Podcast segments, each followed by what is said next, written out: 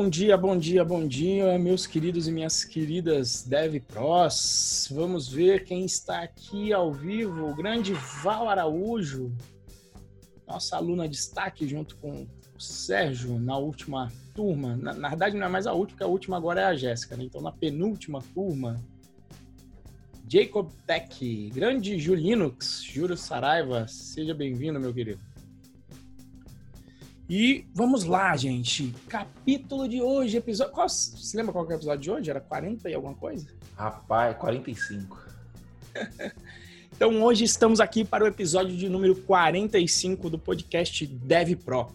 No episódio de hoje a gente vai falar como migrar de área e se tornar um programador profissional. Então hoje vamos falar sobre migração de área, quem está pretendendo mudar para a área de tecnologia, potencialmente porque deve ver aí as notícias como como a da nossa revista Exame, que deu uma aumentada, mas, mas foi um aumento, mas um invento, falando de venha conhecer a profissão em que as pessoas escolhem onde vão trabalhar. Não foi nem as pessoas, foram os jovens. Onde os jovens escolhem onde, onde vão trabalhar e quanto vão ganhar. Né? A realidade não é exatamente essa, mas de fato é um mercado de abundância, seria um oásis aí nesse nosso deserto de carreiras, tá bom? Mas como sempre, antes da gente começar oficialmente, o Moacir tem os nossos avisos do dia aí, Moa, com você. Isso aí, pessoal. Bom dia para quem está nos acompanhando ao vivo, boa tarde, boa noite, boa madrugada para quem nos acompanha pela gravação, né?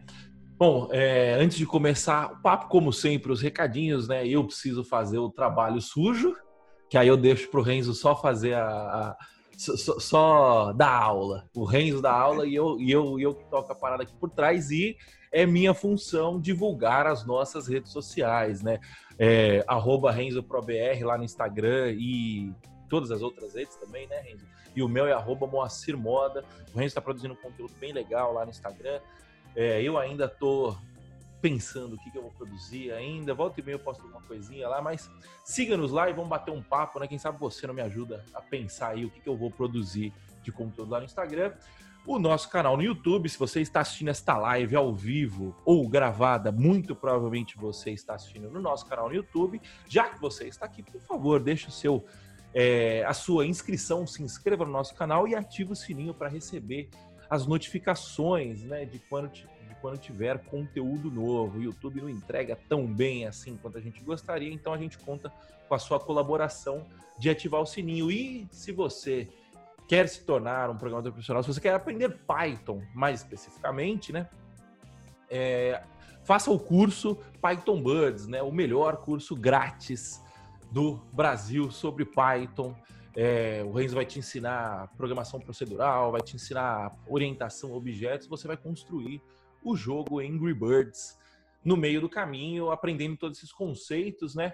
Para se matricular grátis é python.pro.br barra curso traço D traço Python traço grátis. O link está aqui na descrição e os grupos de discussão no Telegram, bit.ly barra galera traço Python traço Pro, é o nosso grupo Galera Python Pro que a gente discute os assuntos, né, estende os assuntos, tanto aqui do nosso podcast, quanto do Café com Python, quanto lá dos meus vídeos no meu canal.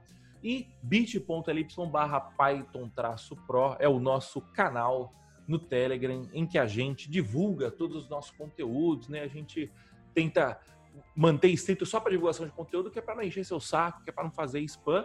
E é isso. Recados dados, vamos ao que interessa. Muito obrigado pela sua atenção. O tema de hoje é como migrar de área e se tornar um programador profissional, né? Aí nas nossas andanças, nos nossos papos com os nossos alunos, com as nossas audiências, é, com a nossa audiência, essa é uma pergunta que recorrentemente é, nos, nos, são fei né, nos é feita, né? É, e a gente sempre responde isso e, cara, é, é o, o pessoal sempre vem com aquele lance, né? Tipo, puta, mas aí eu vou eu vou entrar na área velho, né? O cara, tipo, tá, sei lá, com 30 anos de idade, puta, eu vou estar tá velho para entrar na área tal. Ou então, puta, eu vou entrar na área sem experiência nenhuma. Ou então, puta, eu não tenho background de programação, eu, eu, só, eu só faço planilha no Excel, por exemplo. E, e aí tem várias crenças limitantes, né? Que o cara acaba bloqueando o cara, acaba atrasando o cara, né? E aí a gente resolveu falar sobre isso hoje. Eu vou fazer algumas perguntas para o Renzo. E a primeira delas é, Renzo, o cara decidiu trocar de área, né? Porque é, geralmente o cara, o cara quer, mas ele já está ele quer tomar a decisão e aí ele quer insumo para tomar a decisão, né? E aí o cara fala: "Não, beleza, eu tô considerando, decidiu não, eu tô considerando mudar de área". E aí, o que considerar na hora de, de, de fazer essa decisão, né? O que, que a gente considera ao decidir trocar de área? Maravilha, vamos lá. Bom, uma coisa que eu tenho pensado e, e que eu e Moacir conversamos também muito aqui, às vezes a gente fala, putz, aqueles papos de alinhar objetivos, etc. Parece papo de coaching, né? E na verdade é papo de coaching, mas tem é uma bom. razão de ser. Né? E é bom. Essa é questão. E é bom, né? Eu acho que a, a questão do, dos coaches terem se disseminado no mercado é porque a gente tem essa necessidade. Né? Acho que o Moa já colocou aqui algumas vezes que o nosso modelo de ensino tradicional foi feito visando é, visando revolução industrial onde você ia executar uma tarefa praticamente mecânica. Né? Então você era ensinado a fazer, a ter aquele conhecimento técnico e executar aquilo de forma mecânica. Tá?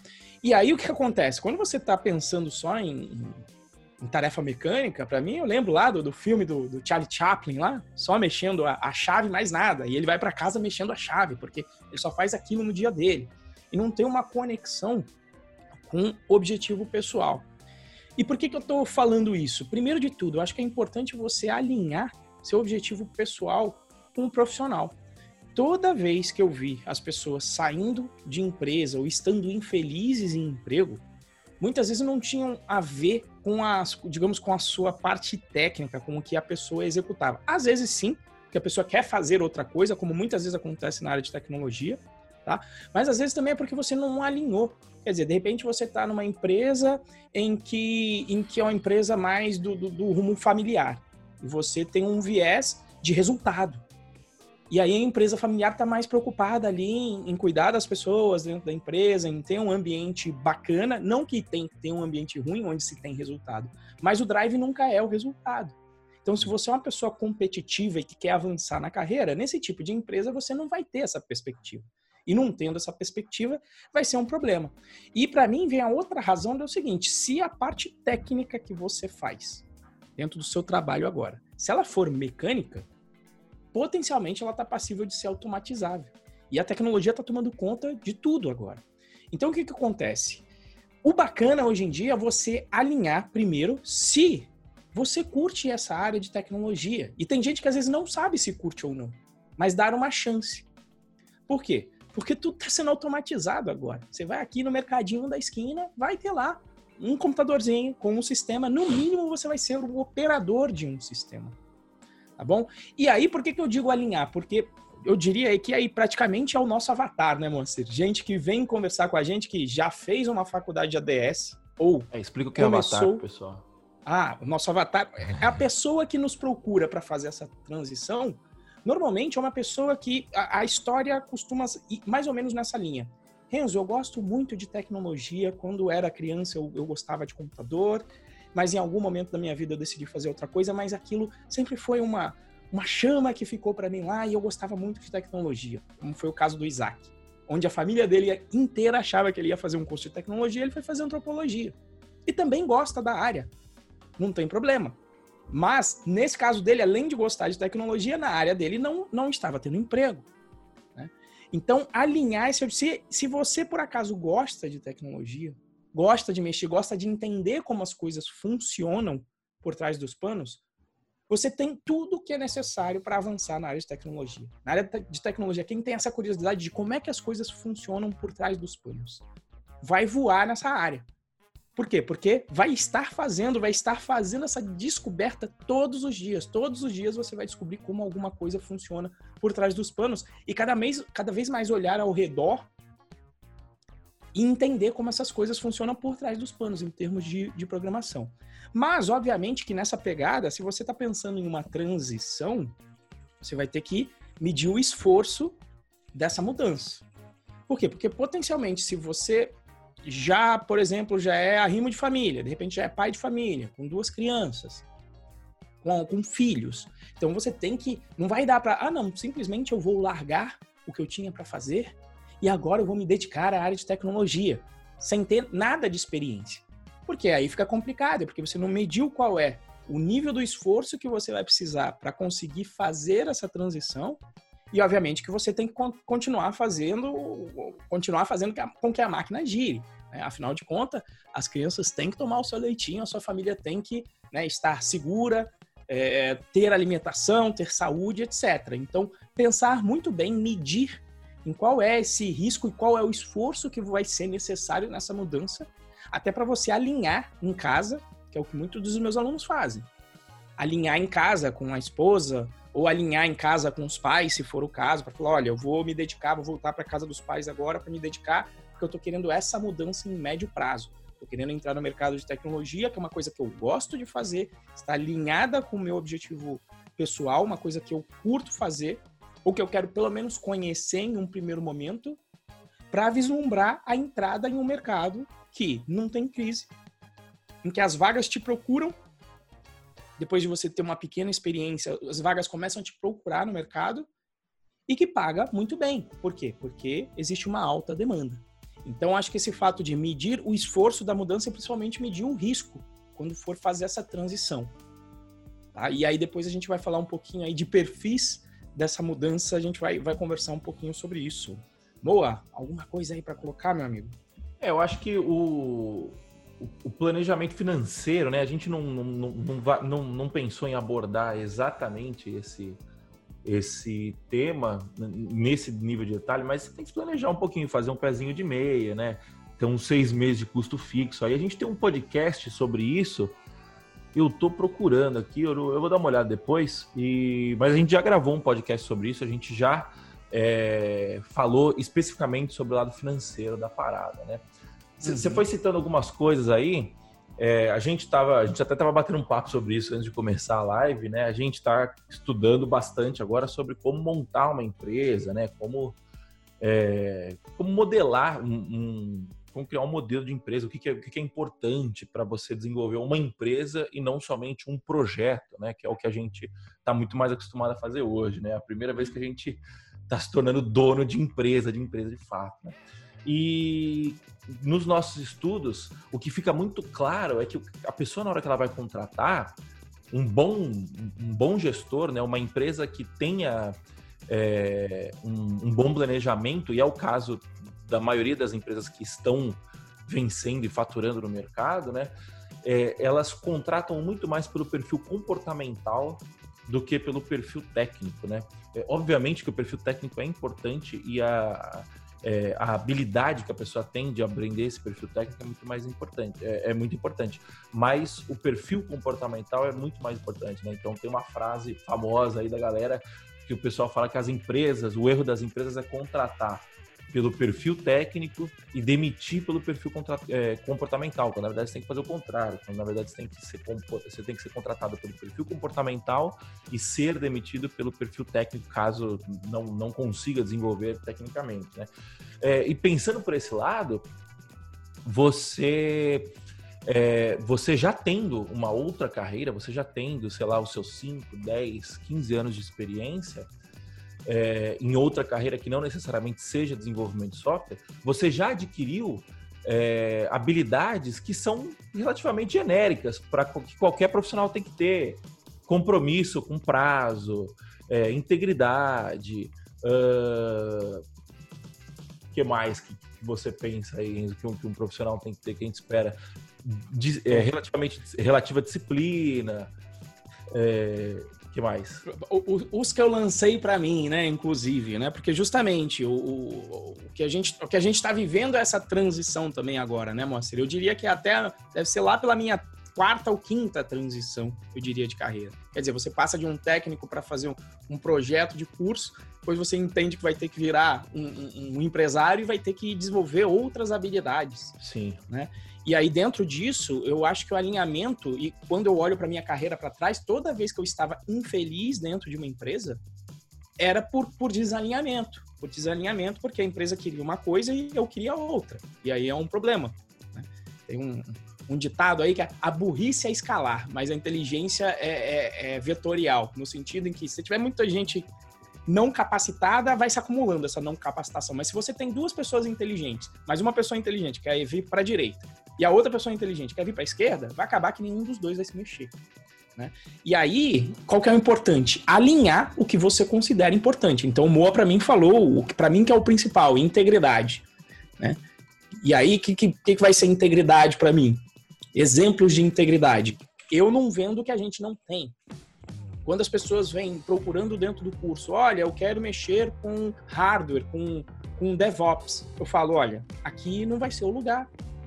Porque por mais que eu queira vender, eu tô no jogo do longo prazo e principalmente no jogo de integridade. Porque eu sei que se essa pessoa entrar, ela vai se frustrar porque ela esperava uma coisa e vai obter outra, vai obter um curso de back-end. Então eu não vou vender para essa pessoa. Né? Integridade, para mim, é comprometimento com o resultado foi outro que eu coloquei. Então, sou um cara de resultado, sou um cara que, que eu, quando eu não, não, não, não atinjo os meus objetivos, isso me faz mal. Então, sempre quero quero entregar o que eu prometo. Aliás, em termos de resultado, quero atingir as minhas metas. Então, atingir o meu resultado. É, outra coisa aí, lealdade. Né? Ou, na verdade, lealdade nem isso, justiça. Justiça é o quê? Tratar o outro da, da, mesma forma. Quer dizer, se o outro aqui está me tratando bem, não tem porquê eu, eu, eu vou, vou, vou querer um comportamento de reciprocidade, de tratamento humano com quem é humano, mas quem de repente não está entregando tem que receber o tratamento adequado com relação a isso. Se não estiver entregando, tem que ter uma conversa, tem que ter um alinhamento. Então, é, é, mais ou menos por aí, em termos de alinhamento, coisas que você vai aprender, né? Ah, resultado. Quer dizer o quê? Olha, eu vou avisar, eu vou estar comprometido com o resultado. Se eu estou vendo que eu não vou entregar e se eu estou passando por problemas, eu vou levantar a mão, que é uma coisa que a gente ouve quase em toda empresa. Levanta a mão antes da merda acontecer. Não venha me avisar na véspera da data da entrega que você não vai entregar. Não venha dar desculpa, né? Se você está comprometido com o resultado e você vê que no primeiro dia de trabalho você viu que não vai ser possível ou que você tem algum problema, levanta a mão para falar, olha, estou com um problema aqui, não tenho esse conhecimento, preciso desse conhecimento para conseguir chegar lá, preciso de mais gente. Para o quê? Para você conseguir chegar lá com o resultado, para quê? Para que você tenha uma previsibilidade com o resultado, uma previsibilidade de, olha, estou esperando que a pessoa vai entregar aquele resultado e se eu ficar sabendo disso na véspera, vai ser ruim para o negócio como um todo. Então é mais ou menos por aí. Acho que coisas que a gente já traz, e eu estou falando isso, serve para qualquer. Veja que em termos de valores, serve para qualquer lugar. E não tem valor errado. É, tem o valor de quem está na gestão, de quem comanda a empresa. Exato. Se você não, não está de acordo com os valores, você tem duas opções. Aliás, três.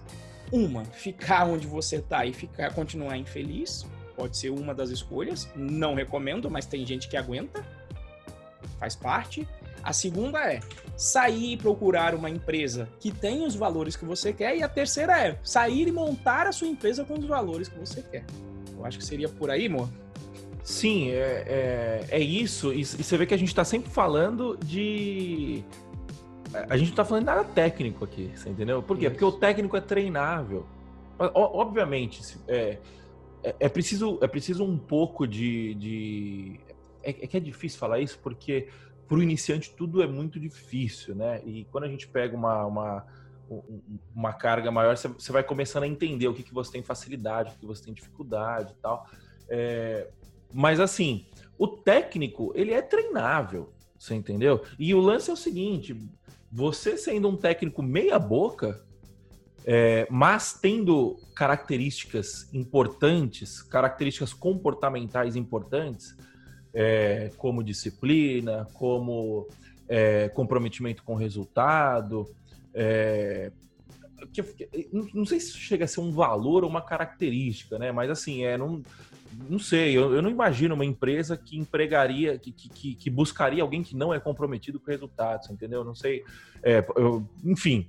É, mas o lance é o seguinte: se você tem essas características, é, o resto é treinável e, e às vezes é, é, é ótimo para a empresa, ótimo não, mas é, é bom o suficiente para a empresa que você seja um técnico mediano, você entendeu? Existe, existe um lugar ao sol para todo mundo, né? A gente a, gente discute bastante isso no, nos grupos que a gente participa, principalmente no grupo do Welcome to the Jungle, do Henrique Bastos. Estava conversando outro dia, né, sobre é, alguns, alguns youtubers, né, que tem determinados discursos tal, e estava rolando uma discussão sobre esse discurso de extrema empregabilidade, né? Você tem que sempre buscar ser extremamente empregável e tal.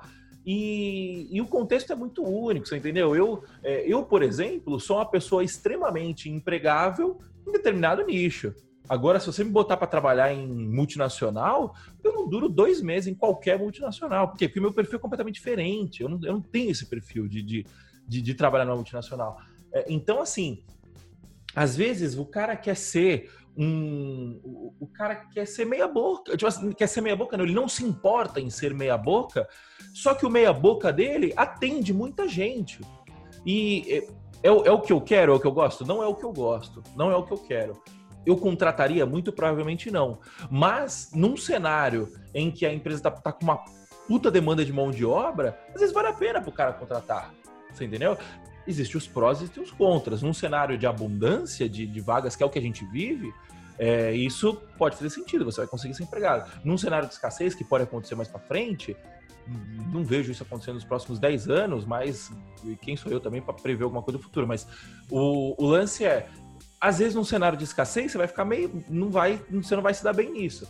E a questão é tentar ter consciência de tipo, pô, beleza, é, é o, o, até, até fazendo um, um gancho aqui, né?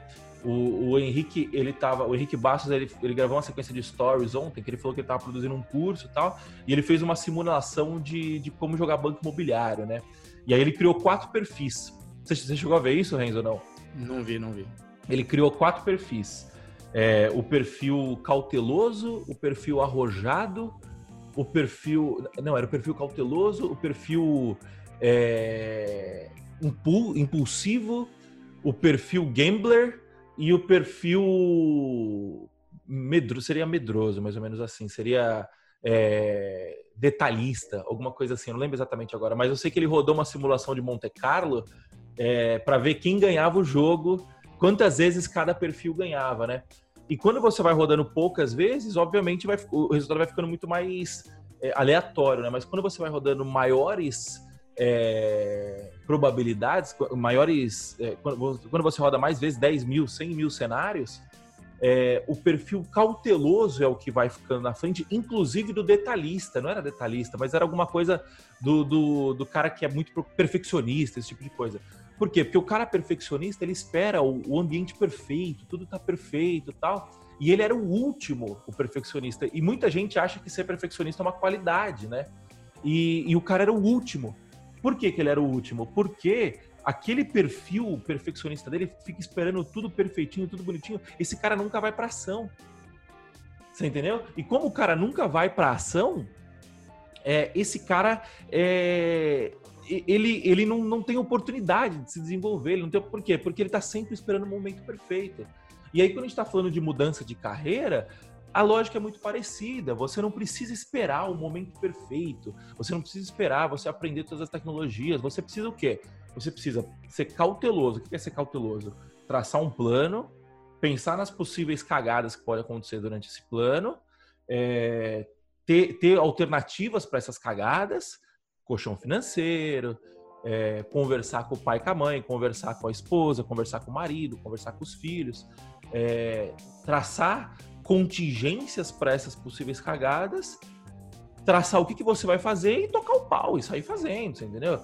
E, porra, ah, mas eu, eu trabalho com infra hoje e tô querendo é, mudar para programação. Mas eu vou primeiro estudar antes de começar a aplicar para um monte de vaga. Para quê? Para quê? Aplica para vaga. Vai chegar na primeira entrevista, você não vai saber porra nenhuma. E aí você vai virar e falar assim: opa, eu não sabia porra nenhuma, mas eles pediram isso, isso e isso. Bom, Vou estudar esses três aqui agora. E, e continua marcando entrevista. Por quê? Porque, cara, você já tem o seu emprego garantido. Você entendeu? Você já tá, já tá pingando salário. Às vezes, é o, às vezes o problema é a solução. Você entendeu? Nesse caso, como você já tem uma, uma, uma renda, você usa isso a seu favor. Você entendeu? E, e isso emenda, né, pra, até para nossa segunda pergunta, né? Eu já dei aqui um spoilerzinho, mas, ô Renzo, qual que você acha que é o melhor caminho para o cara que quer mudar de área? É, então, essa de melhor caminho, justamente para mim, depende aí do, do, do, perfil. Você trouxe alguns outros, mas que eu, eu considerei dois. Né? E eu acho que aí depende também do, do espírito da pessoa. Né? Por mais que de repente a gente tenha uma simulação mostrando qual é o principal, não adianta você falar, ah, eu vou ser arrojado porque foi o que apareceu melhor na, na simulação. Mas se você não é, de fato, a, aquilo vai ser difícil para você. Pode ser que você traga alguns elementos. Mas para mim, existem dois caminhos claros. O caminho do, do, do conservador, vou chamar de conservador em vez de, de, de cauteloso, é o quê? é justamente fazer essa, como eu falei, medir o risco, medir o esforço, medir o risco e fazer essa transição o mais suave possível. O que, que é o mais suave possível? Bom, uh, eu era militar, por exemplo. Vou falar de uma das minhas transições. Eu era militar. Eu, eu não queria mais, chegou um momento que eu falei, eu não quero ser mais militar. Eu não simplesmente dei um estalo e pedi baixo e falei, tô saindo. Eu vi quais eram os riscos da minha saída, quais eram os problemas. Comecei já a testar o mercado, porque eu não tinha experiência de mercado, apenas um diploma. Coloquei minha rede de contatos para funcionar. Fiz umas três, quatro entrevistas, consegui uma vaga para falar, beleza, vou fazer esse salto. Tá certo que nesse caso eu tinha o background técnico, então foi mais simples fazer isso. Agora, se eu for trazer agora, em algum momento lá em 2010, eu decidi que eu queria dar aula eu gostava de tecnologia, beleza, já estava no mercado, mas eu queria dar aula. Eu não simplesmente, apesar que naquela época eu até saí e abri um curso, tá? Mas eu não simplesmente fiz isso a Bangu. Eu fiz o meu pé de meia antes, vi, baixei meus custos para conseguir viver de dar aula também na Fatec, mas continuei no mercado. E isso continua até agora. A gente está falando de 2020. Demorou 10 anos. Se eu falar de quando começou o Python Pro, que foi 2013, demorou 7 anos com a carreira andando em paralelo e eu procurando formas de viabilizar o que eu queria. Óbvio que eu também estava numa carreira que eu, gosto, que eu gosto, que é tecnologia, mas ensinar tecnologia tem muito a ver com o meu propósito. Só que eu sou uma pessoa conservadora por natureza. De não, não dar um salto radical, falar, não, vamos montar aqui a operação. Na hora que a operação empatar, quando a entrada da operação empatar com a minha entrada dentro do mercado, aí tá na hora de fazer essa transição. Como eu já vi algumas pessoas fazendo mesmo. Tenho o, sou fã aí do Murilo Gun, né? Se você for ver a história do Murilo Gun, ele começa empreendendo na internet há muito tempo atrás. Depois ele migra para, ele abre uma empresa, então ele faz uma transição de ser só empreendedor para abrir uma empresa de tecnologia. Depois ele começa a fazer comédia, mas tudo isso ele foi fazendo gradativamente. Ele não simplesmente dá um salto, ele prepara. Né? E tem um conceito muito bom que, que ele coloca, que eu achei fantástico, né? que tão importante quanto você preparar a entrada no mercado, em uma vaga, seja onde for, tão importante quanto é você preparar a saída também. Você se preparar. Você começar a informar as pessoas que, olha, eu estou fazendo essa mudança, eu vou, de repente eu vou fechar aqui essa empresa em algum momento, ou eu vou sair dessa vaga aqui em algum momento, já deixar de certa forma a coisa preparada, não deixar projetos em aberto de onde você saiu. Por quê? Porque um dos meus planos era o quê?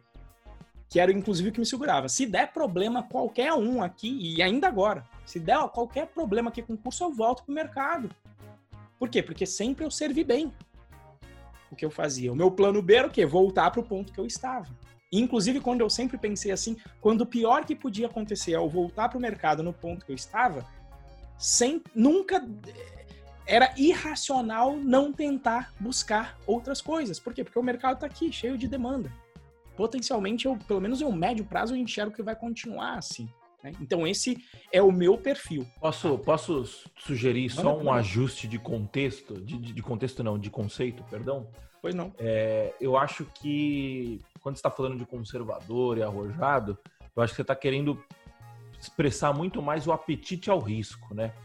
Tem gente, tem gente que tem mais apetite ao risco, é, e, e, quando a gente fala risco, a gente está falando risco e retorno, né? E tem Sim. gente que tem o risco, ele precisa ter, ele precisa ter algum parâmetro, né? É, e tem gente que tem menos apetite a risco. Aí o cara fala: bom, eu prefiro correr menos risco e aceitar um prêmio menor por esse risco. Né? Isso. Né? Quando a gente está falando, é, eu acho que conservador, arrojado, ele encaixa mais nessa linha. Quando eu falo cautel, quando, quando eu peguei o exemplo do Henrique de cauteloso, gambler, perfeccionista, aí eu acho que são é, perfis comportamentais, a forma como você está se comportando, não é, é perfil comportamental, a forma como você está se comportamentando. Existem perfis que se encaixam mais, que, que acabam caindo mais para o lado conservador, e existem perfis que acabam caindo mais para o lado arrojado. A diferença que eu vejo é o seguinte: é, eu, eu acho que você tem que sempre desenvolver, principalmente a cautela. É, e, e, aí, a sua cautela, caut é, através de cautela, você vai ter um apetite mais a risco ou menos a risco. Mas a questão é o seguinte: cautela, todo mundo acha que cautela é você ficar com medo, né? Você é, não, não, não, não, não, assumir risco. Cautela não é isso. Cautela é você analisar o cenário, analisar os prós, analisar os contras e decidir o seu próximo passo. Mas a diferença da cautela para o medo é justamente isso. A cautela, você tá com medo, mas você continua andando. O, o, o medo você paralisa, né? Você acaba paralisado. Então, eu acho assim: é... queimar a ponte e, e apostar numa nova carreira. Se você está falando de um, de um moleque de 25 anos que mora com os pais, que tem dinheiro guardado e que tem e que não tem custo, não tem o custo é de mil, dois mil reais por mês, Sim. cara, não, não é, ele não tá tendo nenhum perfil arrojado se ele largar a carreira Sim. e ir para outro lugar, você entendeu? É, a, a, a, circunstância dele tá bem, tá bem contextualizada, tá bem cautelosa. A gente, o, o Renzo pegou e largou o, o, o, trabalho que ele tinha na Prices para vir empreender. É, tem gente que vai olhar e falar assim, porra, mas o Renzo tem dois filhos, tem esposa, tem casa para cuidar. É, ele foi muito arrojado no, no, no, na decisão dele. Não foi arrojado, por quê? Porque ele fez o planejamento financeiro dele, a gente olhou quais eram, quais eram as, as possibilidades de conseguir atingir o, o, a grana que, que a gente ganhava antes. E as possibilidades são bem, é, são, são bem favoráveis ao nosso lado. Entendeu? Então, assim, é, são decisões cautelosas, entendeu? Pode ser que uma pessoa olhe e fale assim, puta, mas eu acho muito arriscado largar tudo, assim, tal, mas eu ficou o quê? Três, cinco anos fazendo jornada Sete dupla? Anos. Sete, Sete anos, tipo, tocando no paralelo, você entendeu? Então, tipo assim, às vezes a pessoa tá olhando por, e não tá enxergando o contexto completo, mas, porra, mais conservador impossível. Ficar sete anos para validar um modelo, para ver se o modelo para de pé ou não, você entendeu? Sim. É, por isso que o importante da gente olhar aqui é, não é pegar uma receita, uma receita pronta na internet, né?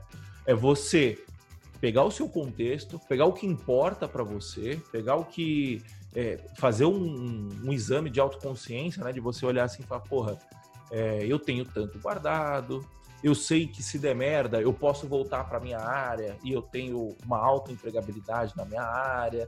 É, puta, não sei, aqui pode ser um tiro mais. Se eu largar aqui agora, minha área é meio ruim e tal. Enfim, é você olhar o seu o seu contexto, é, cada contexto importa, né? É, e cada contexto é único, cada pessoa é uma pessoa.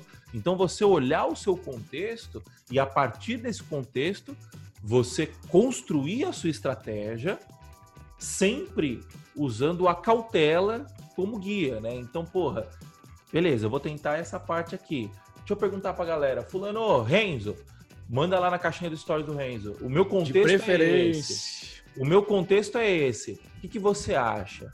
Aí o Renzo vai falar assim: olha, não... o Renzo não vai falar faz ou não faz. Eu, conhecendo o Renzo, ele não vai falar faz ou não faz. É, mas ele vai falar assim: beleza, você considerou isso, você considerou aquilo, você considerou aquilo outro, você considerou aquilo outro.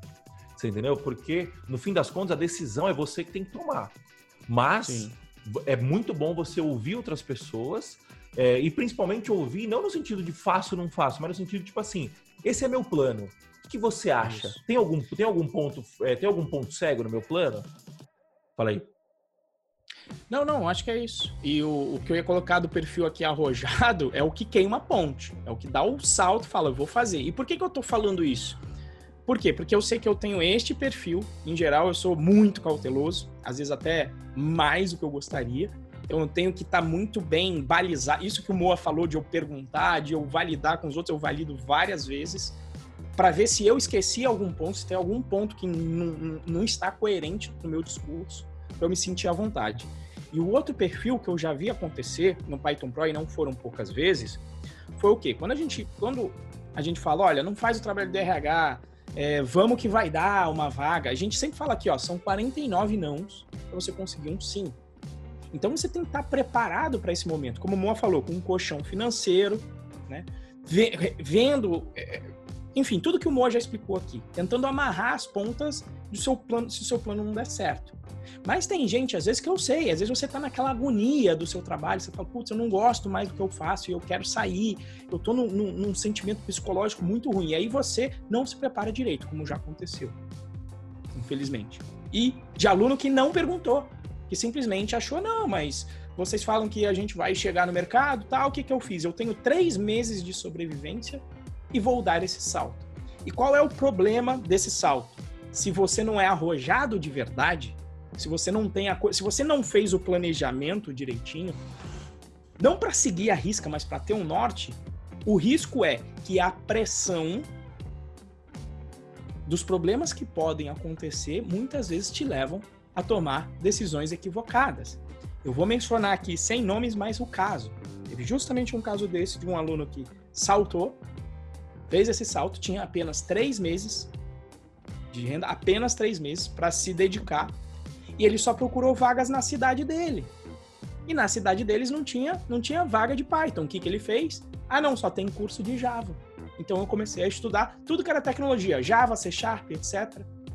Ou seja, na hora do medo, ele não seguiu o plano, sendo que eu falei, olha, depois. E ele foi, veio contar a história só depois, né? Eu não sei lá, quando ele já estava em, em 20 dias de reserva só. Aí ele falou, olha, aí eu comecei a estudar Java, etc. Eu falei, olha, aí foi ruim, porque Java e Python resolvem o mesmo problema. Se você teve que no meio estudar Java, já foi um problema. Em três meses você querer estar empregado em Java só porque existem as vagas na sua cidade, foi um problema. Se você tivesse me perguntado, eu ia falar para você, por que, que você não tenta, vai com Python mesmo, vai com Python, mas esteja disposto a mudar de cidade. E se não tiver disposto, você tinha que ter pensado isso lá atrás. Porque ou você quer isso, com cautela. Ou você não. Se eu, ah, não, não estou disposto a mudar de cidade porque aqui eu não tenho, eu não tenho custo, eu moro com os meus pais, ou a minha família daqui não é possível eu sair daqui agora. Então, beleza.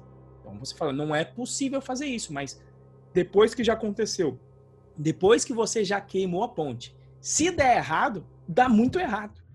E se você não tiver o perfil psicológico, né? Qual que era o plano B então, se desse errado? Dava para voltar para o mercado? No caso dele, ia ficar um pouco difícil, porque era justamente o caso do Moacir, que o Moacir comentou. Um, um, um ambiente, um, uma fatia do mercado em que a empregabilidade não é tão alta para voltar. Então, você tem que colocar essas coisas na mesa. Eu acho que nesse, nesse aspecto concordo com você extremamente, Moacir, né? Porque aí o problema é esse: se você não tiver um plano bem definido do que, que você quer, qual é o seu objetivo bem definido, qual é o caminho, qual é o esforço para chegar lá, quanto tempo vai demorar, meu, você está colocando o barco sem ver a previsão do tempo na água. Entendeu? Se der uma tempestade, você vai se afogar e vai morrer. Não tem jeito. Eu acho que é por aí. Né? É isso, é, é, a falta de cautela, né? É, o, é. E, e, e para você ver como é difícil ficar pegando opinião externa de faço, não faço tal, né? O meu perfil é diferente do perfil do Renzo. Eu trabalho muito melhor quando eu tenho uma situação extrema. Então, tipo assim, puta, eu preciso entregar tal coisa.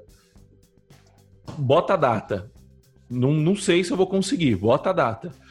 Botou a data, eu consigo. Você entendeu? Vai, vai me ter um custo psicológico alto, vai ter um custo físico alto, eu vou ficar cansado, mas eu sei que eu só funciona assim.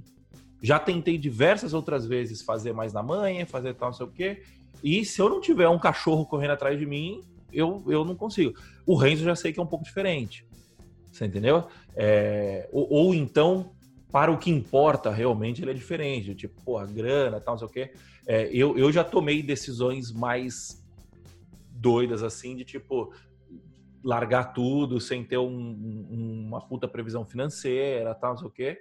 Mas por quê? Porque eu sei que eu tenho essa capacidade via de regra, né? E pode dar merda também. Eu, mas eu, via de regra, eu tenho essa capacidade de conseguir fazer acontecer e dar meu jeito, entendeu? É, mas tem gente que não é assim.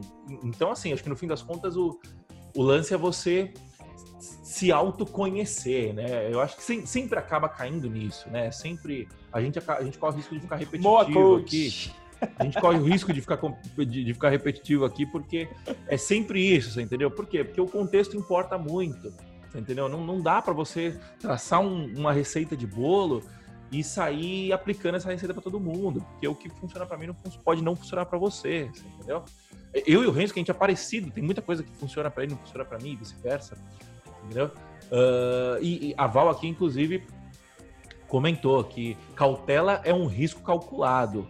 O medo é um instinto que em excesso paralisa. É justamente isso. O medo é importante. É importante você ter medo. Se você não tem medo, você faz merda. Você entendeu? A questão é, não dá para você deixar o medo te paralisar. Você entendeu? Você tem que vai com medo, mas vai. Só que é, cautela para que o seu medo não se não se concretize, né? O seu maior medo não se concretize, né? Uh, bom, seguindo aqui com, com, com as nossas dúvidas, né? Que geralmente que geralmente acontece quando alguém pensa em migrar de área, né? É, uma, uma, outra dúvida que sempre surge, que o pessoal sempre pergunta, é o seguinte, Renzo, a idade é um fator negativo para se trocar de área? Bom, primeiro, primeiro eu quero fazer uma análise do seguinte. Tá? Se você gera valor, meu amigo, se você traz resultado, se você tem no seu track record geração de resultado, ninguém vai estar interessado em saber qual é a sua idade. É isso, tá? E às vezes cabe a você analisar a realidade como ela se apresenta, obviamente, também. Tá certo? Vamos para o mercado. O mercado olha com maus olhos alguém que está fazendo um, um, uma transição de carreira aos 40. Se você está pensando numa vaguinha CLT, de forma segura, e que ali existem fatores como pagamento de, de, de seguro-saúde, etc., então, obviamente, que uma empresa vai olhar e vai pensar: opa, peraí. Por que, que essa pessoa está fazendo. Tem um risco aqui inerente. A gente está falando de análise de risco. Obviamente que na hora de contratar, a pessoa olha e fala: nossa, mas peraí aos 40 anos, por que será que ele está fazendo essa transição agora? O que, que ele fazia antes disso? Se você estava morando com a sua mãe até os 45 anos, aí, obviamente, eu olharia e falaria: bom, o cara morava com a mãe, não tem nada de cicatriz de batalha de, de mercado. Aí tem algum problema comportamental, tem alguma questão comportamental de geração de valor que não encaixa. Agora, eu sempre gosto de trazer o caso do Hugo, que para mim é, é, o, é, o, exemplo assim, ó. Se é um exemplo de Dev Pro, é o Hugo, que não é meu aluno, mas eu conheci ele lá na Python Brasil, é, que rolou em Natal. Hugo tinha 35 anos e olhou a parte de tecnologia chegando na área de venda, já vendia bem, já fazia uma grana muito boa, já tinha família. O que, que o Hugo falou? Eu quero trabalhar com tecnologia. Se enfiou num curso de Java combinou com a família falando, ó, oh, gente, a gente vai fazer aqui um, um downgrade aqui na, nas condições de vida agora, porque eu quero entrar na área de tecnologia, é uma área muito promissora, eu até estou bem agora na área de vendas, mas eu, eu não vejo aqui um, um, futuro, eu não gosto, eu gosto do que eu faço, mas eu não gosto tanto quanto eu gosto de tecnologia. Então, eu vou fazer essa transição. E aí o Hugo vai para o mercado e na hora de se vender, ele fala, olha, e ele conta a história dele, ó, tô em vendas, estava ganhando bem, mas eu quero, tô com sangue no olho de entregar. Vou trabalhar para você aí como estagiário de graça um mês. Sangue no olho, sangue da entrega. Se comprometendo com o resultado. E ele ainda falou assim: se eu não entregar o que você precisa nesse um mês, eu mesmo vou pedir demissão. Então, cabe mais o seguinte: qual é a história que você vai vender dessa transição? Então, pode ser uma história, você tem que preparar um discurso de vendas de você mesmo. De por que, que eu estou fazendo a transição, o que me motivou, o que me dá energia de continuar. E tendo noção que hoje em dia a gente está numa expectativa de vida de 80 anos. Potencialmente você vai passar por umas 4, 5 carreiras durante a sua vida.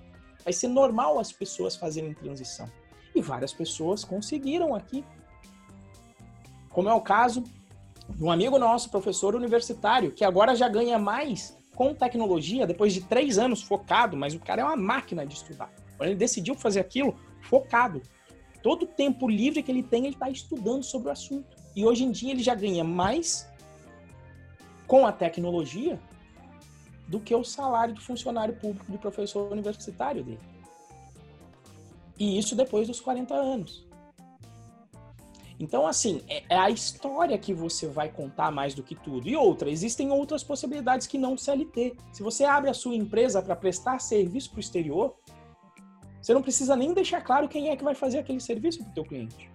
É a empresa é, Python Pro Limitada. Empresa de, de, de software house que vai fazer software. E aí a sua idade já não importa mais, porque você está inclusive com uma pessoa jurídica. Não, quem vai fazer? Não, tem uma equipe que faz. Uma equipe. Não precisa falar da equipe. Quando você vai na, na net, você pergunta quantos funcionários tem lá. Quando você compra alguma coisa na sua, na sua loja, você pergunta quantos funcionários, como funciona, tem lá. Não, não pergunta. Então, é uma das possibilidades. É, e eu acho que esse é o caminho. Muitas vezes esse bloqueio está mais na cabeça da pessoa do que em qualquer outro lugar. E muitas vezes é o que o Moa falou. Eu já estou com 28 anos, será que eu consigo? Será que é possível? Eu falo 28, filho. Você só começou a brincadeira, você ainda tá um menino. Tem gente aqui fazendo aos 40, aos 50 anos essa transição de carreira. E, e é mais ou menos por aí. Moa, tem alguma? É, o Júnior Nunes postou aqui: tenho 32 anos, 10 anos na área de infra, Quero muito mudar para desenvolvimento, porém não sei se tenho capacidade para BIM Dev e aprender de sair da minha área. É, cara, é o que a gente falou. Eu acabei de dar o seu exemplo aqui uns 10 minutos atrás. Começa a fazer, começa a fazer entrevista. Começa a fazer entrevista, começa a fazer entrevista. Ouve nossos podcasts aí de, de, de dicas para você fazer a entrevista, né? De tipo, porra, não, não pede salário no começo passa pelo processo e deixa o aqui, RH ó. te avaliar. É isso aqui, ó. Tá, tá, no quadrinho aqui, ó. Só tá difícil de apontar aqui. Lá eu não consigo apontar. Aqui, ó. Aqui. É, aí. Não faz o trabalho da RH, filho. Se é você isso. sabe infra, você já tá muito na frente. E usa a infra a teu favor. Não, e porra, beleza, não precisa ser dev, tipo, não precisa ser necessariamente dev. Se você é. vai para DevOps, por exemplo, cara, é, se a gente se a gente chegar numa numa Python Brasil da vida, se a gente chegar em qualquer conferência de, de programação, subir no palco e perguntar quem aqui sabe configurar uma, uma rede num, em cloud? 5% vai levantar a mão, 10% vai levantar a mão. Olha o ativo que você tem na mão se você juntar o, o seu conhecimento de infra com, com operação, com, com, com DevOps, com, a gente fala que é caro, que é cultura, né? enfim, mas com, com, se você traz o seu conhecimento da infra padrão tradicional para o é, conhecimento da infra como código hoje em dia, que, que, que vem sendo a nova tendência, cara, você vai estar tá na frente de muita gente, de muita gente. E às vezes você não precisa necessariamente programar, é, programar software, lógica, é, é caso de uso, requisito de usuário. Às vezes você pode é, programar o requisito do seu programador, que precisa que o requisito do seu software, que precisa ser altamente escalável, que precisa ter redundância, você entendeu? É, esse não deixa de ser um desenvolvimento. Entendeu? Então, assim, é, esse. E, e, acho que esse é um dos casos mais clássicos, né? De tipo, o cara trabalha com infra e quer ir para programação. É, eu vejo uma puta. Sinergia ainda. Uma puta sinergia, exatamente. E, e você vê o Samuca. O Samuca é um exemplo desse. Ele estava trabalhando como justamente na infra, DevOps, na, e na própria empresa. Você, às vezes nem precisa mudar de empresa. Você levanta a mão pro teu gestor e fala: olha, eu quero trabalhar com programação. O que, que o Samuca fez? Começou a se envolver com a área de Python, já antes também, se envolveu com a comunidade, começou já a estudar a linguagem em si para resolver os problemas da infra dele, para automatizar a parte dele, que é o que o Moacir está falando do Ops, e deixou claro para a gestão dele, falando: olha, eu quero, eu quero trabalhar como dev. Estou estudando para. Como é que eu faço para fazer essa transição? Falando para o teu gestor, ó, ó, a venda, em vez de falar eu tenho 32 anos, será que eu sou capaz? Isso já, se eu, tô, se eu sou o teu gestor, eu falo, pô, se você não tá se bancando, como é que eu como vou que te eu bancar? Vou te... É... Agora, o outro passo é, eu não sei se eu sou. Chega no teu gestor e fala, eu quero fazer essa transição. Porque porém, se potencialmente você cuida de infra e tem dev já na sua empresa, você fala, olha, eu quero fazer essa transição, eu quero virar um dev, e é bom por quê? Porque você vai ganhar um dev com o olhar da infra. E a gente vai, vai conseguir ter uma sinergia maior entre essas áreas, você é o seu ponto focal. E para isso eu estou estudando. De repente a empresa tem até uma política de bancar curso, te banca um curso e já te coloca. Ah, não, vou dividir o seu tempo, que foi como o Samuel começou. Não, não, então vamos dividir o seu tempo. Duas horas do seu dia você vai estar envolvido aqui com as atividades de dev e a gente vai fazendo essa transição de maneira gradativa, dependendo do tamanho da empresa. Então é assim, é, essa frase de não faço o trabalho do RH é isso, é tipo, não fica se perguntando se você é capaz ou não. Pensa em é o que você precisa fazer e a única pergunta que importa é o seguinte. Para mim, quando, aliás, quando eu vou fazer qualquer atividade, a pergunta só que importa é o seguinte: você fez o melhor que você podia? Essa é a única coisa. Se você fez o melhor e, a empre... e aí a empresa achou que não, que não foi o suficiente, beleza, aí ela vai te dizer. Mas assim, se você trabalha com infra, o meu, o meu feeling e de enxergar as pessoas que fizeram essa transição, vou te dizer que, não sei se o Moacir concorda comigo, o infra eu considero uma arte ainda das mais complicadas, porque é o software rodando e você manter tudo aquilo exige ainda mais de lógica, de entendimento, de hacking, ainda mais do que a parte de dev, na minha opinião.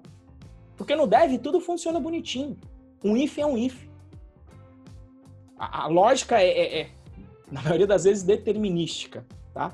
Agora, na infra, é cabuloso. Você muda de um servidor, mudou de sistema operacional, pronto. Seu sistema deixa de funcionar porque faltou um bitzinho de uma configuração específica do seu Nginx que rodava no Ubuntu, mas não roda no Fedora.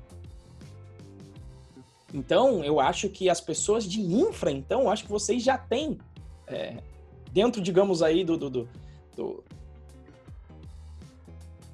dentro dos ingredientes com, quais, com os quais você foi formado, para mim você já tem ali o de dev, que é o justamente investigar, ler documentação, resolver os problemas de tecnologia, já tem todo o ingrediente. Então não tem por que você se medir, cara. Faça o melhor que você tem para fazer. Se você se responder, não, eu fiz o melhor que eu podia, eu, eu vou dizer o seguinte: eu aposto com você que você é capaz.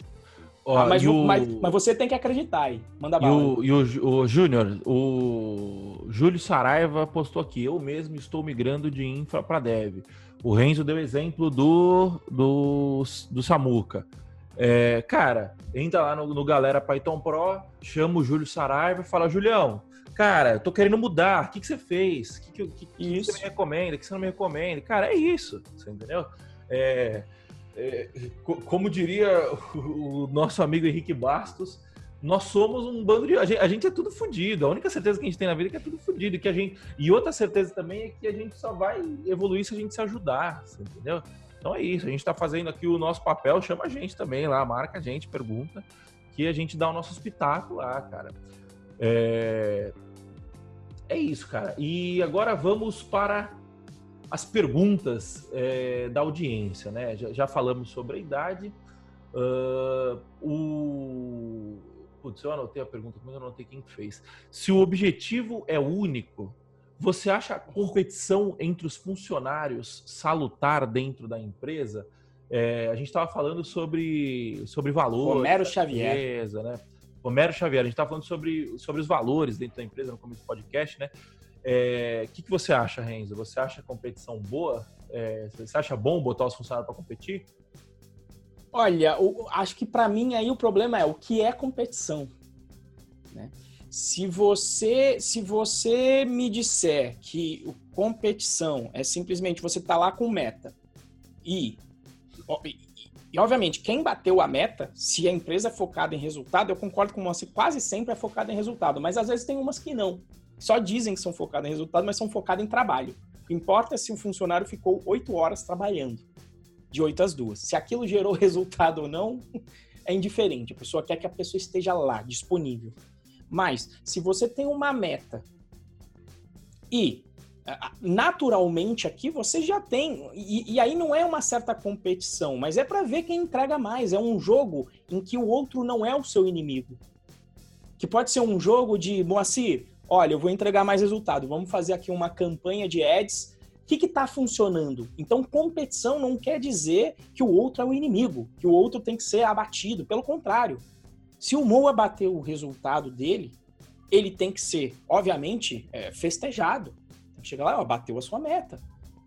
Vai ganhar um bônus, muito obrigado. Esse é o comportamento. E aí, quem na empresa não bateu essa meta, não tem que olhar, ah, não, olha lá, o Moacir, ó, bateu de novo, que chato, estou triste. Não. O que, que você faz? Vai lá no Moacir e fala, Moacir, qual é, como é que a gente está fazendo isso aqui? A própria empresa às vezes tem que essa Moacir, se você bateu essa meta, como foi que você fez isso para a gente documentar e para que todos possam ter acesso? De forma que a gente aumente né? O ideal é que todos batam a meta. É, eu, eu acho que no caso de meta, vem, assim, em casos muito específicos é bom ter competição. Sim. É, Sim. Você, você dá um prêmio pro primeiro lugar, um puta prêmio pro primeiro lugar. Isso. E, e não premiar o resto. Eu acho isso ótimo quando a gente tá falando de vendas, por exemplo. Por quê? Isso. Porque é, a competição é um temperinho ali para você é, aumentar o, o resultado final esse, esse tipo de competição é, é muito específico. Tipo. Agora, agora, por exemplo, competição para ver quem vai ser promovido, por exemplo, tipo aquelas estruturas hierárquicas muito firmes, sabe? De tipo, não, é, o cara tem 10 analistas embaixo dele e todo mundo ali tá brigando para ser o, o próximo gerente, por exemplo. Eu acho isso muito merda, porque o que acontece no fim das contas é que as pessoas começam a, a sobreviver, você entendeu, dentro da empresa. Então a pessoa começa, não, eu vou. É, eu, eu, puta, já que eu preciso, já que eu quero aquela vaga de gerente, eu vou agradar o meu diretor, e nem sempre agradar o diretor é, joga com a empresa. Às vezes eu posso agradar o meu diretor fudendo meu colega, por exemplo. Então, tipo assim, esse tipo de, de, de, de competição Hoje em dia, eu acho que não cabe. Se você pegar modelo anos 80, anos 90, cabia bastante porque o mundo era hierárquico, o mundo era, era, era muito comando e controle, né? Hoje em dia, comando e controle não funciona mais. Por quê? Porque para você ter comando e controle, você precisa ter processos muito bem definidos, objetivos muito bem definidos. É, por quê? Porque aí o comando e controle garante que simplesmente os objetivos sejam cumpridos, você entendeu? Agora, quando você está focando em resultado, é, que é o que o mundo moderno exige da gente, porque o mundo muda muito rápido hoje em dia. Se você pensar há 10 anos atrás, ninguém tinha smartphone. 10 anos atrás, entendeu? É, como o mundo muda muito hoje em dia, o, o comando e controle não, não, é, não atende mais esse tipo de, de, de, de, Como que eu posso dizer? Ele não. É, buscar o resultado não combina com comando e controle. Por quê?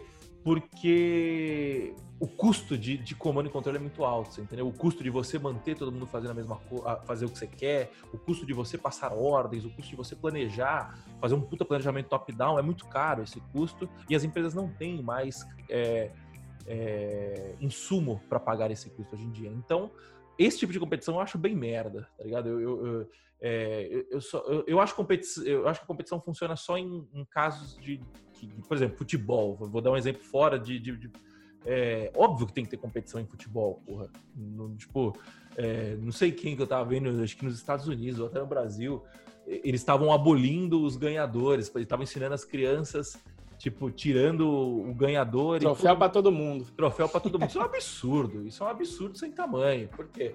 Porque, cara, na vida, é, existem várias situações na vida que, que para um ganhar, o outro tem que perder. Você entendeu? É, e você tem que aprender, e, e, perder faz parte do jogo, você entendeu? E, e, perder não significa necessariamente que você tá fora do jogo, significa que você perdeu só aquela batalha específica, enfim.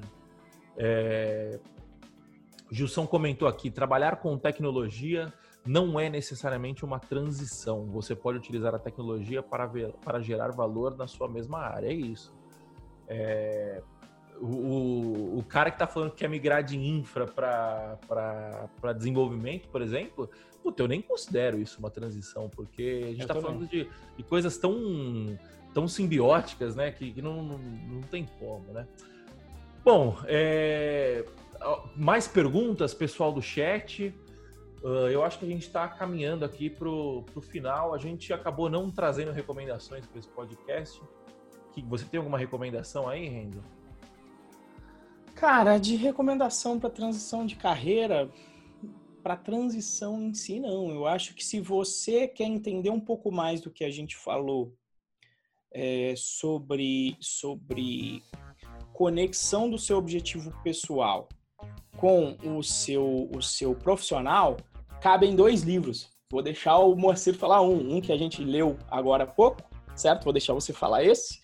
E, e, por exemplo, um, o ator, inclusive, que é brasileiro, eu vou mencionar também um outro, que nós dois também lemos, é o modelo do pensador, onde ele traz o porquê que é importante você alinhar os seus objetivos e que, de certa forma, também aparece muito no livro que o Moacir vai, vai comentar aí pra gente como, como, como recomendação nossa de leitura para quem ficou curioso sobre o assunto, que eu acho que, de certa forma, como eu falei lá do início, o importante é alinhar os dois, e você, quando às vezes vai fazer essa transição de carreira, tem a ver com realinhamento, com redefinição de valores pessoais seus, acho que compensa dar uma lida. Boa? Você está falando do mito do empreendedor? Isso, levantei a bola aí, né? Faz é, o mito. Eu, eu, é, é que assim, é que o mito do empreendedor ele, ele é um, um guideline para você criar uma empresa, né? É, eu acho que ele cabe como uma leitura, nem, nem todo mundo quer criar uma empresa, mas acho que cabe como uma leitura para você entender como uma, uma corporação funciona, né? E, e para hackear o sistema, primeiro a gente precisa conhecer o sistema, né? O, Exato. O, o, Eduardo Cunha, todo mundo falava mal do cara, o cara fazia votação de madrugada tal, mas era, ó, regimento aqui debaixo do braço, o cara sabia os meandros, tudo bem que era um filho da puta, né? Mas o cara sabia os meandros lá, tudo por quê? Porque para você é, usar as regras do jogo a seu favor, você tem que conhecer as regras. Né? Então, além do mito do empreendedor, você vai ter uma boa noção de como, é, com certeza, o mito do empreendedor é um puta guideline para os caras, para quem, para empresas de médio porte, já, já, já não tem como você chegar numa empresa de médio porte sem seguir mais ou menos aquilo que o cara tá falando, né? É, esse livro, e eu mandei aqui mais um link no, no chat vou pedir para o Júlio depois colocar na descrição do gravado, que é o nosso podcast que se chama. Deixa eu ver o título que eu perdi aqui.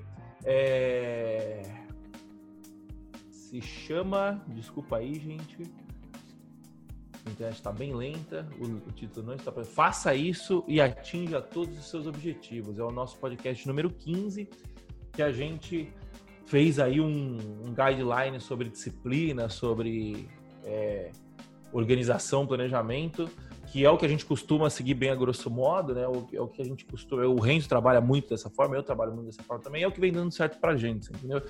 Assista, veja se combina com você, veja o que, que, o que, que faz, o que, que faz sentido e o que não faz. E é, aplique isso na sua vida, acho que vai ajudar bastante, caso você queira mudar de área, certo? Beleza, pessoal? É, por hoje é só então. Muito obrigado pela participação de vocês e até a próxima. Valeu, falou, tchau, tchau. Até mais, pessoal. Tchau, tchau. Até a próxima.